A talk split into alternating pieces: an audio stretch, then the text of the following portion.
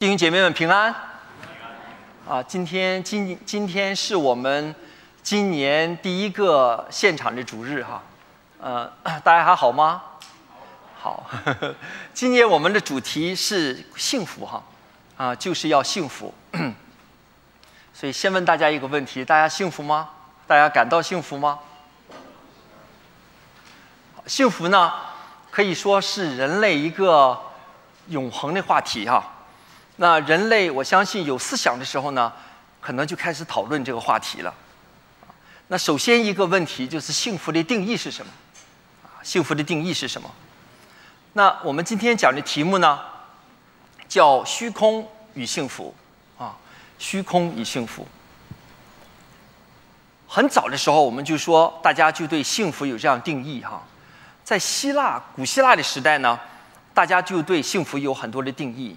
那在上面呢有两个比较著名的学派哈，一个叫斯多格学派，啊，一个叫伊比鸠鲁学派，就是图中的这两位老先生哈。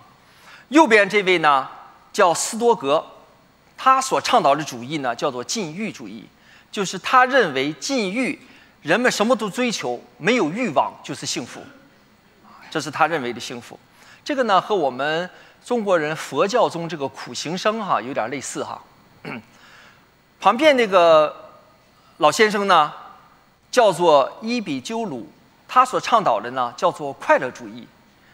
他认为，只要有感官和精神上的快乐，就叫幸福。在近代呢，有一个哲学家，也是数学家、逻辑学家哈，这个人呢叫做罗素，很出名哈。他写了一本书来讨论幸福，就叫《幸福论》。在他的书中呢，他说，真正的幸福源自于对自我能力的充分发挥，以及对这个世界的充分掌握。充分的发挥和充分的掌握。实际上呢，这些古人的思想对我们今天我们的社会文化都有非常大的影响。如果你仔细想一下，我们今天关于幸福的这样一个社会的文化，基本上就是在这个禁欲主义。和快乐主义之间摇摆，尤其是在西方社会哈，在西方社会以美国为代表的西方社会，在一九六零年开始呢，这个我们这个国家呢就有很多的各种各样的这种所谓的社会革命，这种社会革命所带来的结果呢，就是让人各更加追求自我的自由，啊，甚至有时候呢是放纵。那么在东方社会呢？我们有这样的传统，就是我们要克制自己的欲望啊，这是因为我们的宗教文化所造成的这样一个传统哈。我们有克制自己欲望这样一个传统，但是近些年里呢，因为受到西方文化的影响，我们东方人呢也开始追求这个自我，追求这样自我价值的实现，也开始自追求自我对社会的这种掌控哈。所以呢，就是看到我们这个社会呢。在这两个禁欲和快乐主义之间呢，在摇摆。但呢，实际上这两个主义，不论是什么样的主义呢，罗素讲得很清楚哈。真正的幸福都是在于自我，就是不论是你是禁欲主义还是快乐主义，就像罗素讲的，其实都是对自我的一个追求，充分的发，让自我能力充分发挥。然后呢，我们自己对周围的世界、对周围的环境呢，有一个充分的掌控。认为呢，我们如果能掌控，我们就会有幸福。这个呢，是我们整个今天社会的一个根基哈，这个思想的根源。我们认为，我们对我们的学习、对我们的生活、对我们的家庭、对我们的健康、对我们财富都有这种掌控的时候呢，我们就可以有更多的话语权，我们就可以有更多的财富，我们就可以过更好的生活，我们就可以更幸福。不光我们自己这么认为，而且呢，我们也教导我们的孩子去追求这些哈。所以呢，这就是我们今天的这种价值观。在某种程度上，实现自我的能力、自我的价值是一个好事哈，这是我们生活所必须的，也是社会发展所必所必须的。但是，这能给我们带来真正的幸福吗？关于这个问题呢，我们就是在圣经中找答案哈。那。圣经中记载，我们今天讲传道书哈，大家知道我就一定会讲所罗门。那圣经中记载以色列人王所罗门呢，他有世界上最多的财富，最大的军事能力啊。当时呢，他也有最多的这个最大的这个智慧，所以他在这些方面，他对自己的能力有最充分的发挥，对世界呢也有一个最充分的这个一个掌握哈。在这个图上呢，左边这幅图呢，就是可以看到是金碧辉煌哈。那当年是呃站在最上面的这个人呢，就是所罗门。啊，那他接见外国的使者，实际上是另一个国家的女王来朝见他。大家可以看得见哈，整个这个宫廷里金碧辉煌啊，到处都是金子。在在他当时的时候，他的国力、他的军事、他的能力都达到了人类的顶峰啊。但是他幸福吗？右边是他年老的时候，他呢当时头上戴了一个王冠，手上拿着一个。像是一个纸一样东西哈，拿着笔也也许在批阅什么事情，看起来呢还能显示出他的这样王位，但是如果你看他身上穿的非常的简朴，如果你再看他的脸的话，他的脸整个是劳苦愁烦哈。所以他即使拥有世界上的所有，他对世界上有极大的掌控，但是他认为人生是虚空的，所以呢他在写了圣经中的传道书。啊，他就写了传道书。传道书开头是这样写的，大家都知道这段经文哈，我们一起来读哈。传道书一章一节，在耶路撒冷做王大卫的儿子，传道者的言语。传道者说：虚虚空的虚空，虚空的虚空，凡事都是虚空。这里呢出现了五个虚空哈，虚空的虚空，虚空的虚空，凡事都是虚空。但实际上呢，这不止五个。为什么呢？虚空的虚空，第一个虚空是复数，也就是说是所有的虚空或者众多的虚空中的虚空。那为什么要这么说呢？因为希伯来文中没有这个比较级，没有像我们英像英文中这个 good、better、best 啊更好、最好这样一个说法，所以他用复数来表达这个最。啊，我们都熟悉万王之王、万主之主，就是这个意思哈，就是表明是最大的王、最大的主。虚空的虚空呢，就是最大的虚空。啊，虚所有虚空中的虚空，众多虚空的虚空，凡事都是最大的虚空，这就是他所说的意思。那么，到底什么是虚空呢？虚空是不真实、完全没有意义吗？是幻想吗？就像这个图一样啊，在天上想出这么一个。一个幻想中的图哈，像梦一样，然后呢是虚幻的，没有任何真实意义的，是这个样子吗？如果是这个，如果是真是这个样子的话，其实真没有必要写这本书哈。那所罗门呢，接着在传道书一章接着写哈，那我们大家一起来读这段经一些这段经文哈。人一切的劳碌，就是他在日光之下的劳碌，有什么益处呢？一代过去，一代又来，地却永远长存。日头出来，日头落下，即归所出之地。风往南刮，又往北转，不住旋转，而且返回转行原道。江河都往海里流，却不满。江河从何处流，仍归还何处？在这里讲呢，人的一切劳碌。都是一代过去，一代又来，不停的循环。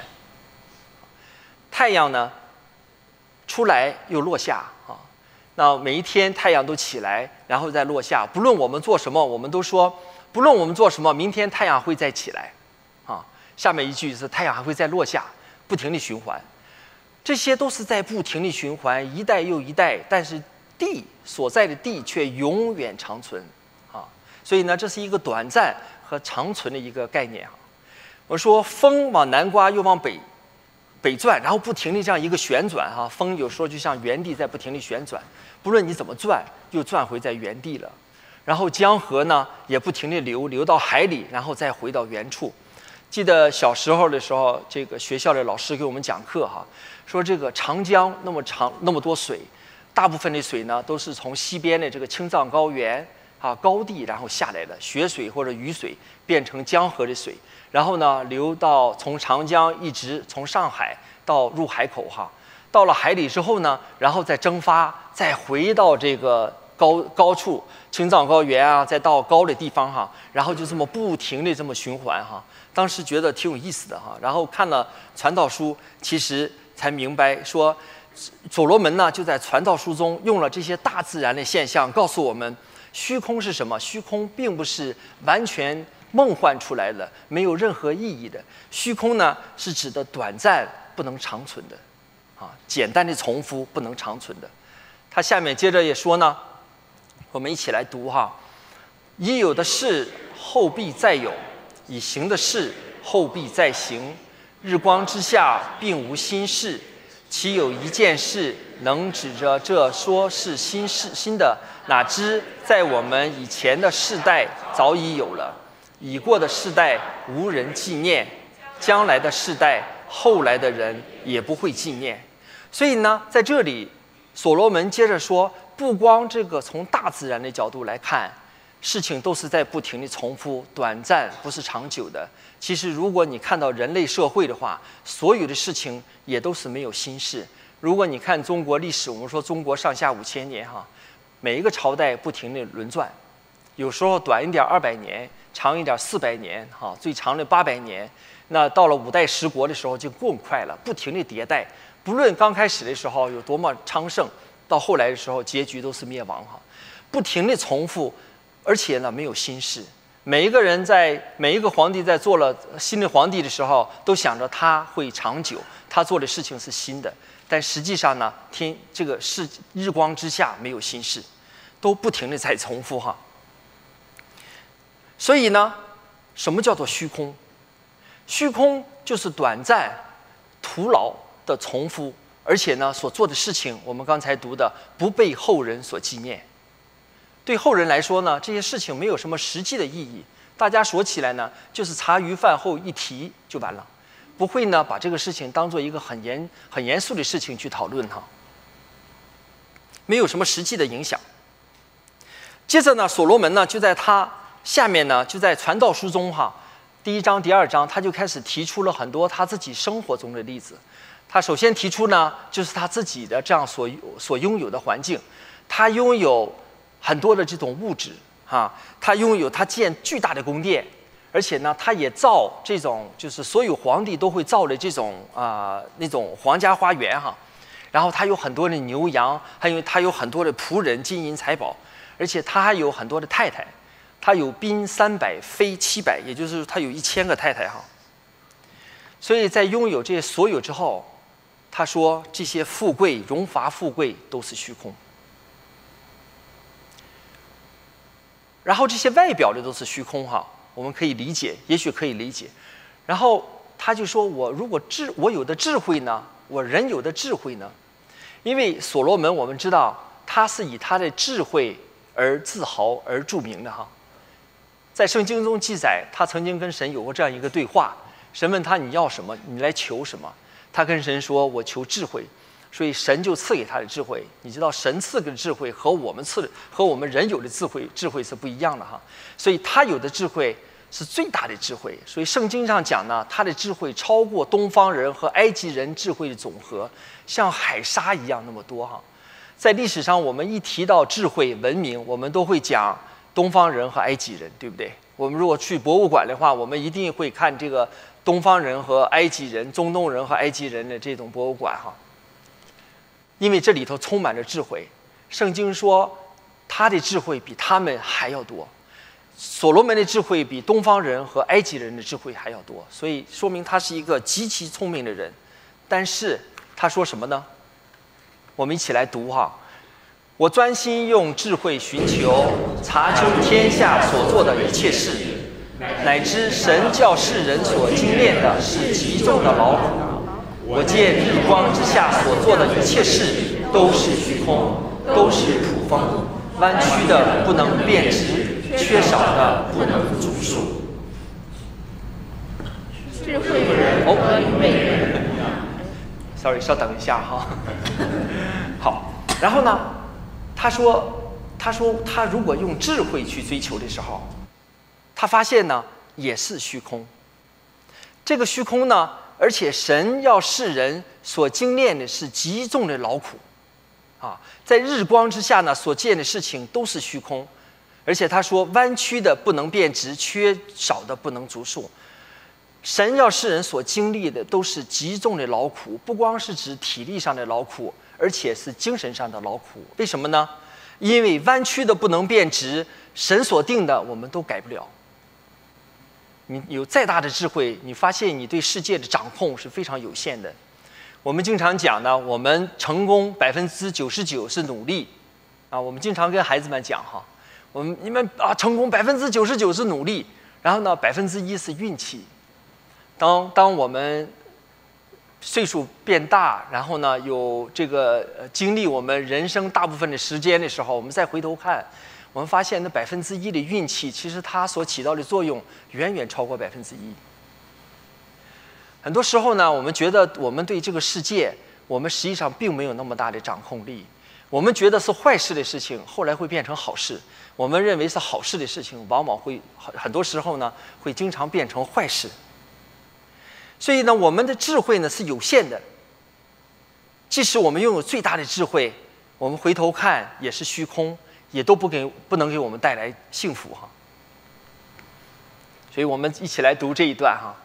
智慧人和愚昧人一样，永远无人纪念，因为日后都被忘记。可叹智慧人死亡与愚昧人无异。我所以憎恨生命，因为在日光之下所行的，我都以为烦恼，都是虚空，都是土风。在这里呢。又出现了“永远无人纪念”这句话哈。当时之前的时候，所罗门讲过这句话，整个这个大自然啊，这个日落日出永远无人纪念。那智慧人和愚昧人都一样，也永远无人纪念，日后都会被忘记。所以呢，不论是我们有智慧也好，我们有愚昧也好，我们都像大自然一样，就像太阳，呃，升起的太阳、日落的太阳一样。像那种江河流到海里，然后要回来一样，都是短暂的，都是没有长存意义的啊。而且呢，他说，智慧人和愚昧人的结局都是一样的，结局都是死亡。不论我们有什么样的智慧啊，不论我们有什么样的学位啊，不论我们有几个 PhD，到结局都是一样的。所以，所以所罗门说他憎恨生命。所以说，他说憎恨生命，所以不论我们有什么样的一个财富，到我们临终的时候，按照中国人说法，我们都带不走。所以呢，都是虚空，因为死亡是每个人能够逃脱的。很多人在临死的时候呢，都会感到很空虚，都会觉得自己没有活过一样啊。这就是虚空，空虚。所以，我们当今今天看到所罗门所讲的传道书的时候，我们是不是觉得很沮丧？人类的财富、人类的权利、人类的名分、人类甚至人类的生命，都是虚空。这里的虚空呢，就是重复、短暂、没有意义啊，不被后人所纪念。这样，我们想起。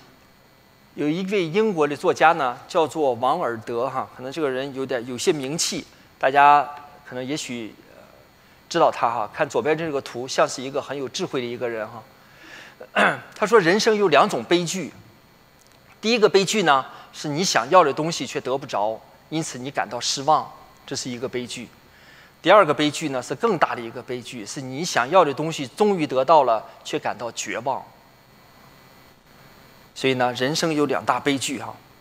所以，难道这个生活，我们的生活作为基督徒，我们就在在想：难道我们的生活真像传道书这样，完完全全只有虚空，没有任何意义吗？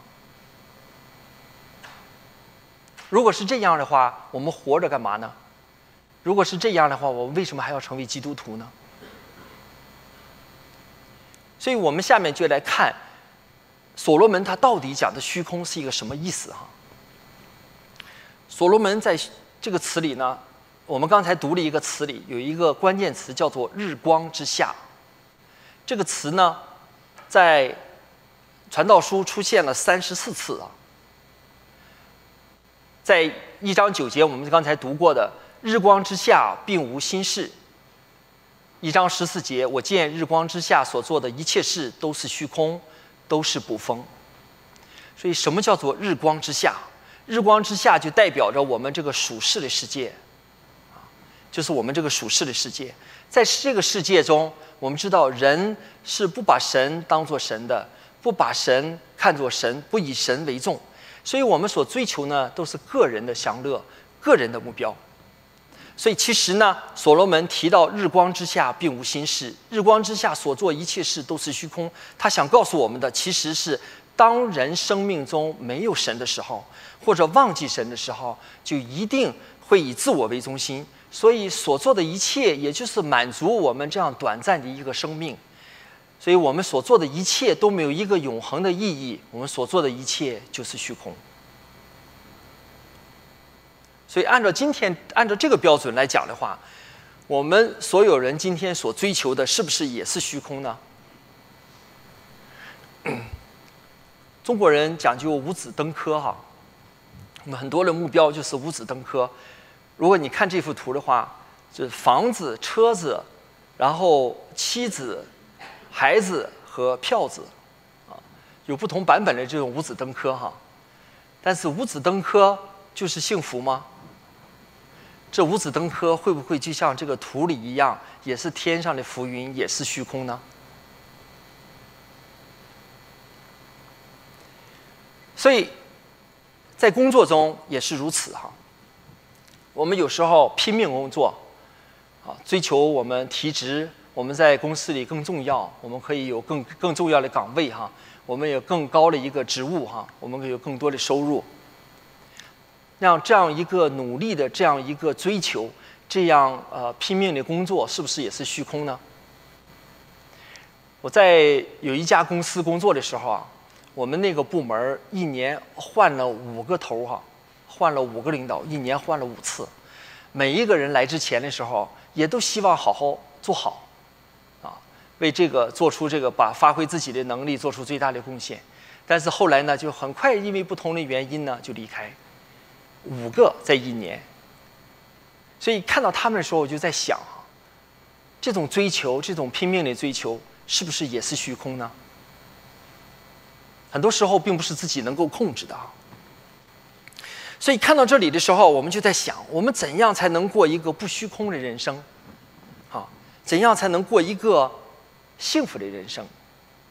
刚才所罗门已经说了，在。传道书中实际上所表达的是，当我们远离神的时候呢，我们的生命就是虚空。在罗马书八章二十到二十二节呢，再次对这个概概念呢，对这个观念呢，就有一个更深入的一个解释哈。我们一起来读这段经文：因为受造之物浮在虚空之下，不是自己愿意，乃是因那叫他如此的。但受造之物仍然指望脱离败坏的辖制，得享神儿女自由的荣耀。我们知道一切受造之物一同叹息劳苦，直到如今。所以这里呢，看到从罗马书这段经文，其实就回应了传道书所讲的这样一个虚空。人生为什么是虚空的？因为我们都是受造之物。受造之物就浮在虚空之下，并不是我们愿意的，而是我们受到败坏的辖制。什么叫败坏的辖制？就是罪的辖制。当我们人犯罪的，人的结果，人犯罪的结果就是自负。人犯罪的结果呢，就是把自己当作神。所以我们所追求的，就是我们自己认为所重要的。我们所追求的，就是让我们个人所满足的。这是罪给我们带来的第一个结果，罪给我们带来的第二个结果就是死亡，所以呢，没有人能够逃脱死亡。所以我们在一生在世的时候，只追求我们个人认为所重要的，按照我们个人的心愿去追求。到临终的时候，我们发现我们所追求的，我们的死亡都把它终结了，全都带不走。所以人生就是虚空的。因为人是活在最下，就是虚空的结局，这个是可以理解的。但是好消息呢？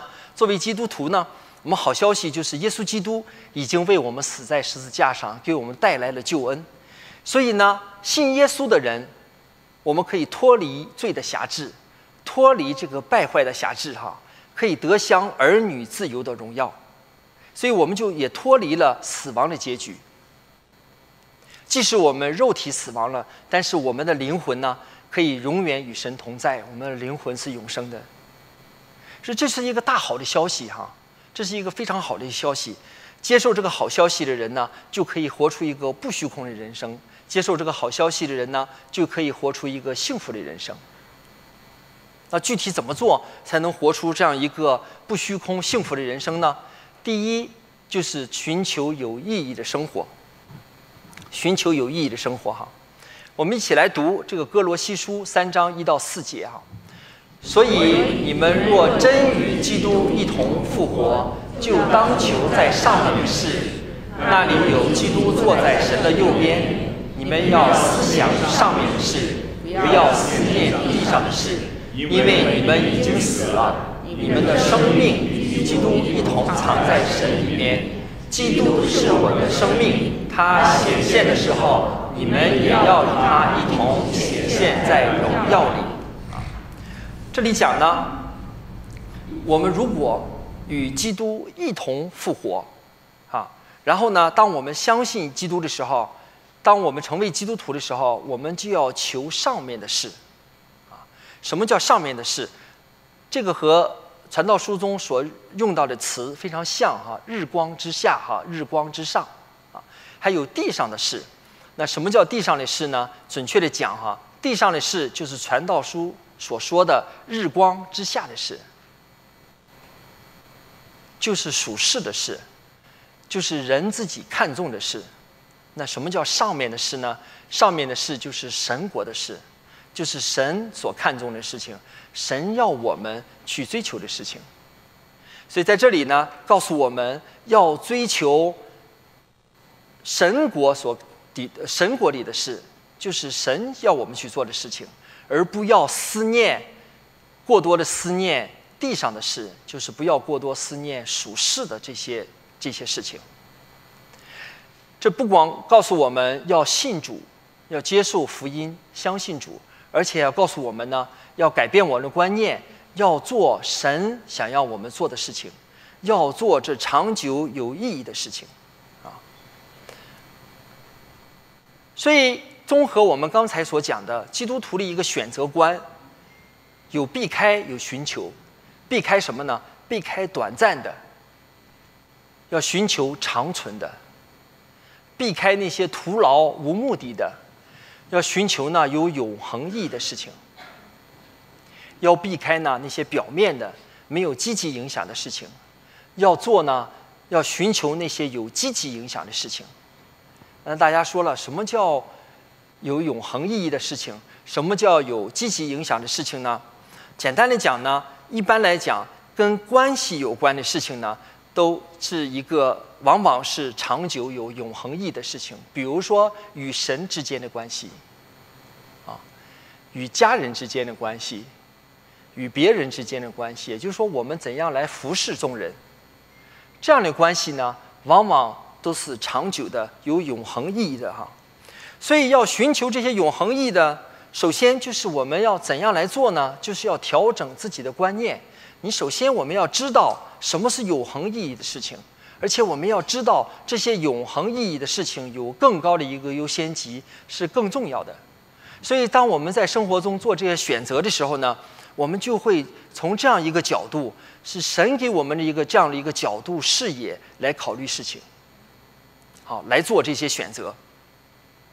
很简单一个一个方法哈，就是说，当你做一件事情的时候，你可以祷告，然后你就问问神说：“这是神喜悦的事情，这是神让我去做的事情吗？”这可以逐渐的帮助我们去选择那些有永恒意义、有积极影响、长存的事情。那在我们以前讲道中，我们经常讲到很多这种宣教士的故事哈。他们呢，西方的宣教士很久以前呢，到东方去建了很多的这种医院哈。建了很多医院，这些医院呢，到今天很多还是在用的，很多还是在用的哈。所以呢，这些医院呢就有这些救死扶伤，而且是神福音的见证。所以这些医院和这些当年这些宣教士建这些医院这些行为呢，这些事情呢，就是长久的有永恒意义的。那我听说呢，有一个一次有聚会的时候啊，啊，听说有一个一个弟兄呢，有不是弟兄啊，有一个人呢就退休了哈。呃，他的愿望呢，就是坐遍全世界大航空公司的这个头等舱 （first class）。呃，如果在座的哪位弟兄姐妹也有这样的这个愿望哈，纯纯属巧合。那。其实我不是很清楚这位老兄他当时是怎么想的哈，但是很难他的目的是什么？但是很难想象这样一件事情是有永恒意义的，因为这个这个头等舱哈，虽然你就坐飞机的时候，我们每次都是穿过头等舱可以到这个后面去，你可以看到它经常实际上是变化的。过几年之后呢，哎，航空公司把整个这个设备还有什么服务饭菜都变了，然后那这个老兄再回头从头要做一遍吗？就是很难想象它是有这种，呃，它是有这种啊长久意义的哈。哎，我们当时我当时听到这个呢，是在一个教会的聚会哈。哎，就一位弟兄提一句说，呃，如果这位老兄出去到任何一个地方哈，坐着这个头等舱到任何一个地方，如果可以参加一段那个当地的短宣哈，或者是呢，呃，去看看望一下当地这个传宣教士哈，也许哎，他这个旅行呢就变得有一个长久意义了哈。那大家也许说，像这种宣教的事情都是很大的事情。那也许呢，我目前还没有这样的一个感动哈。其实，在我们生活中，不论事情的大小呢，都可以做出永恒的意义啊。比如说，我们星期天早晨很多的这样的一个摆设设备的摆设，还有招待呀，很多的这种呃事情啊，都是重复的哈。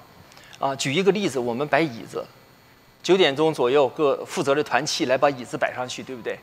然后十一点多钟，我们讲到结束了。我们呃，这个崇拜结束了，大家就把椅子再收起来，不能再重复，更再简单了，对不对？但是你们想过吗？这件事在旧约里头是什么人才能做的？神拣选的立位人才能做的。所以呢，我们做的虽然我们现在今天是新约，我们不需要再守那样的律法，但是所我们所做的功。这样的一个重要性，这样属天的意义却是在那里的，是永久不变的。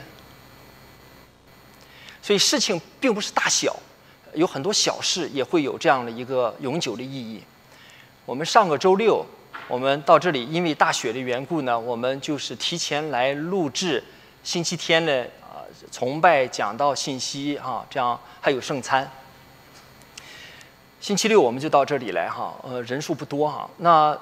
带完圣餐，Pastor Ivan 带完圣餐之后呢，大家可能在电视上看到了哈。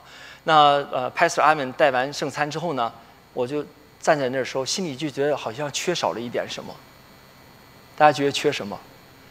记得每次圣餐结束的时候琳达阿姨都会拿着一个袋子，然后把我们这个杯子放在里头哈，她都会笑着到每个人的面前。虽然她没有在讲台上。但是他所做的这个施工已经成为我们整个这个圣工中的一部分，所以我们在我们在生活中哈，我们在每一件小事上，我们都可以选择做出有永恒意义的事情。这需要我们调整我们的观念。我们每一做一个选择的时候，我们都可以问自己：我们所做的事情为什么这么做？它的意义何在？是神所喜悦的吗？有那么一句话哈，说人生就是你所有选择的总和，啊，人生就是你所有选择的总和。所以你每次做的一小件事情都是神所喜悦的，你的一生就是充充实的，就不是虚空的，就是幸福的。第二呢，就是活出积极的人生。我一起再读这句哈，人最好是吃喝，在自己的劳碌中自得其乐。我看这也是出自出于神的手，这是在传道书二章二十四节，这句话呢，简直就是对中国人讲的。人最好的就是吃喝，因为吃喝对我们来讲是个很重要的一个生活中很重要的一部分哈。我们说，不论是吃喝还是在劳动中，我们都可以自得其乐，因为这是出于神的。所以呢，即使我们的生活中有很多部分是虚空的，但是我们仍然可以享受生活。它的原因是因为出于神，出于这个缘故呢，我们可以享受。所以在生活中就有它积极的部分哈，就有它积极的部分。而且呢，就是在以后的传道书中哈，我们其实也可以看到，就是神也让我们来敬畏他、效法他。在传道书中呢，也是有很多的这样一个。啊，积极的这样一个力量哈，也有这样的一个积极的力量。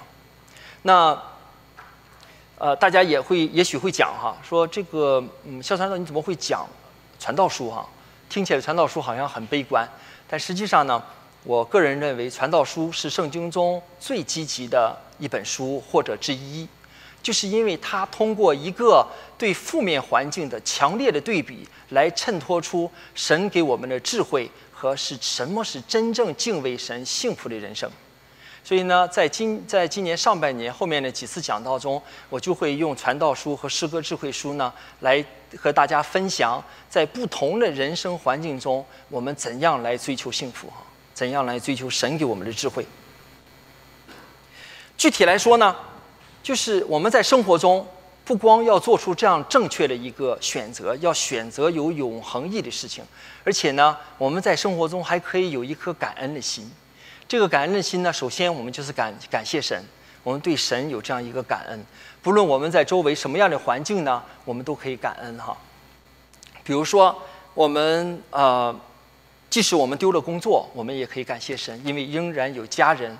可以和我们同和我们在一起安慰我们，仍然有朋友、教会的弟兄姐妹可以一起来帮助我们，啊，那呃，当如果我们是有身体的病痛的话，或身体的这样一个呃问题的时候呢，我们也可以感恩神，因为在我们这个地区有非常好的治疗的条件，有这么多的弟兄姐妹哈互相扶持，或者有时候呢，我们为孩子教育感到很恼火的时候呢，我们也可以感恩，因为呢。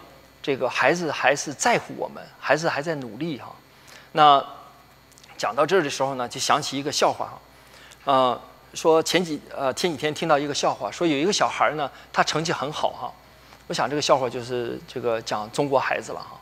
然后他成绩很好，那但是呢，他总考不到满分，基本上呢就是九十八、九十九是最好的成绩。有一天突然终于考了一个满分啊，然后他就跑回去跟他妈妈讲哈，很高兴。他说：“妈妈，妈妈，我考了满分了。”他本来以为他妈妈很高很高兴。他妈说：“呃，好啊，不错啊，那以后所有考试都要考满分哈。”所以，我们不仅要感谢神，我们也可以感谢我们周围的人哈。不论事情的大小，每天不论是这个呃太太先生。啊，做饭、洗碗，或者孩子回家呢，跟我们有很高兴这样微笑呢，我们都其实可以感恩。我们一些弟兄姐妹给我们一个帮助啊，给我们有一些辅导啊，或者是一些支持啊，我们都可以感恩哈。这样感恩呢，会让我们和周围人建立一个好的关系，活出一个积极的人生。第三个呢，就是可以让我们的生命充满盼望。让我们的生命充满盼望哈。这里，我们一起读一下《哥罗西书》第三章第四节哈。基督是我们的生命，他显现的时候，你们也要与他一同显现在荣耀里哈。在这里的关键呢，就是基督是我们的生命。今天我们唱诗也唱到，啊，基督是我们的生命，在我们里头呢，活着不再是我，乃是基督在我里面活着。基督是我们的生命，所以我们因为基督是我们的生命，我们活着的动力就是耶稣基督。我们所所我们所活着的方式就是耶稣基督给我们的榜样啊。我们所活着的目的就是为耶稣做这样一生，用我们的一生为耶稣做一个见证。所以呢，当我们看耶稣是我们的生命的时候，我们发现我们全人都发生了改变。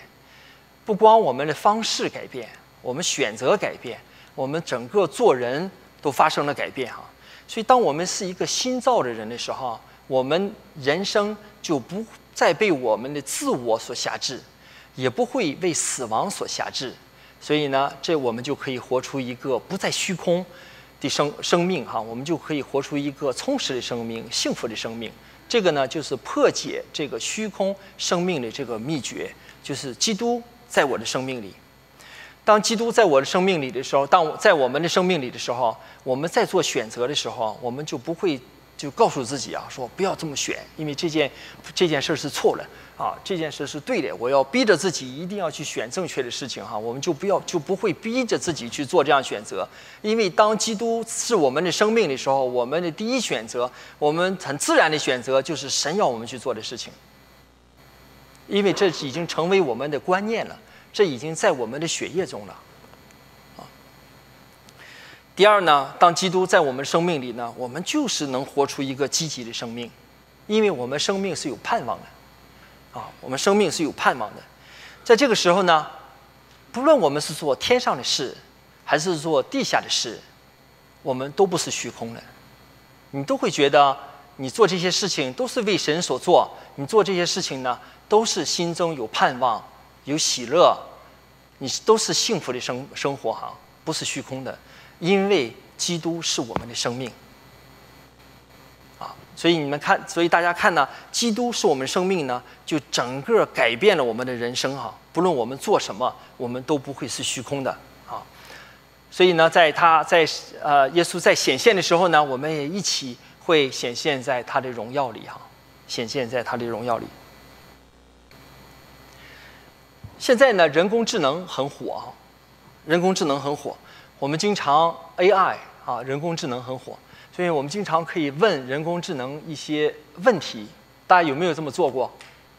经常问一些问题，有些时候你会发现 AI 给我们很多很有智慧的这个答案哈，对我们人生有时候也有很有启发。那前不久呢，就一个人，他问一个 AI。他说：“叫 AI 给他设计，按照不同的价钱，可以设计出不同的晚餐。大家听过这个、见过这个，呃，这个交流吗？第一个，他说，AI，这是一个人问问这个呃人工智能哈，然后人说，哎，你给我做一个一块钱的晚餐。那我们知道现在这个通货膨胀很厉害哈，一块钱可能很难做出什么样的晚餐。”那 AI 就给他做出这么一个晚餐哈，里头有大米，然后呢有一些水煮的蔬菜和半个鸡蛋哈。那呃这些菜里一点油都没有，估计就是买完了之后自己在家煮一煮哈，一块钱，啊也反正也也可以了哈，就是说也许可以哈，这就是一个一块钱一个晚餐。然后呢，接着这个人就问说：“AI，你可不可以给我做一个十块钱的晚餐？”十块钱的晚餐哈，那十块钱的晚餐呢，也是在自己家里。这时候呢，就是有些鸡，有一点鸡肉，然后呢，有一些蔬菜沙拉哈，啊，这就是十块钱的晚餐了。然后 AI 问说：“你可不可以给我做一个一百块钱的晚餐？”大家能想象一百块钱的晚餐，可能大家都是经也是可能见过哈，呃，也都吃过。那就是这是在饭店里了，啊，有这个牛排。啊，然后有红酒，啊，右上角这个应该是海鲜哈，所以这就是，呃，我们一般如果跟同事一起出去吃饭，或者跟客户一起吃饭，可能差不多就是这么一个样子哈。这个是在饭店里了，一百块钱。下面说一千块钱的晚餐，一千块钱的晚餐，就是。这就属于呃富人吃的了。那上面有这种上等的牛排，然后你再往后看的话，就是这个有鱼子酱哈，有这个黄色的鱼子酱，有黑色的鱼子酱。然后呢，这些钱可能还不够一千块钱。然后在在盘子里还有一些这个金的叶子哈，呃，有一些富人好像有一阵流行吃金叶子，这就是一千块钱的晚餐哈，一百万的晚餐。这个有时候贫穷限制了我们的想象力哈，所以我们很难想象一百万的晚餐是这个样子的。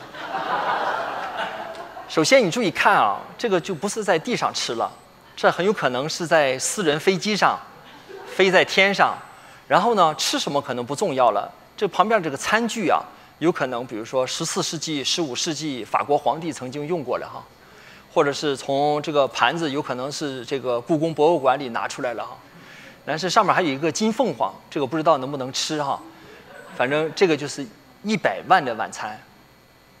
如果是你，你会问什么问题？下一个，可以大胆点想哈。十亿的晚餐，这个吃什么也不重要，用什么也不重要，问题是在哪里吃哈。这个是在太空，在太空吃了一顿饭哈。那实际上这个也并不是完完全全是虚构的。在二零二一年七月的时候，呃，亚马逊的总裁贝佐斯和其他三个人往天上飞了一圈，你还记得吗？绕着地球只有十一分钟，那张门票是两千八百万美元，啊，十一分钟。那你在上面吃一顿饭的话，如果再飞到外太空，不仅仅是在地球转一圈的话，十亿啊，十亿。好，再往上呢？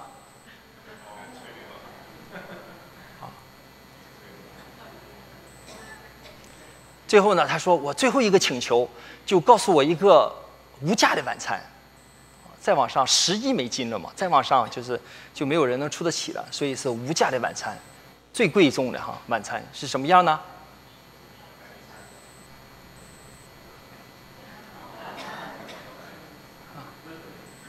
是这样一个晚餐哈，一家人在一起，啊，非常的高兴。”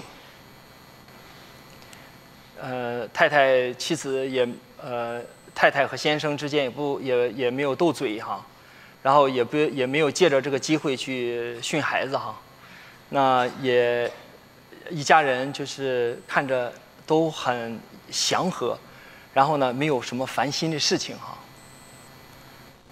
然后有这样一个晚餐。看到这幅图的时候，实际上我也很感动哈，我相信在座的弟兄姐妹们也很感动。我们都明白这个道理，我们知道这很重要。但是我们可以问自己一个问题：我们上一次有这样一个晚餐是什么时候？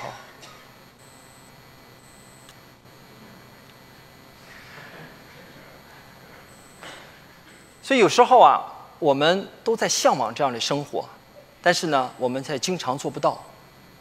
所以希望今天的信息呢，能够帮助我们，可以以基督为我们的生命。改变我们的观念，我们看重天上的事，可以选择有永恒意义的事情，啊，能活出一个积极的生活，一个幸福不虚空的生活。好，让我们一起祷告。我们在天上的父主，我们再次感谢赞美你，主你的话语总是能够感动我们，带领我们，告诉我们所当行的路。我们我们这样说，弟兄姐妹。我们所有的肢体、家人，也是恭恭敬敬的交托在你的面前，求你带领，求你赐福，带领我们以你的眼光、你的眼界，能够看待我们周围的事物，能做做出我们人生所有的选择，以至于我们可以走在一个你所告诉我们幸福的生活中。我们感谢主，这样感恩祷告祈求，是奉主耶稣宝贵的名求，阿门。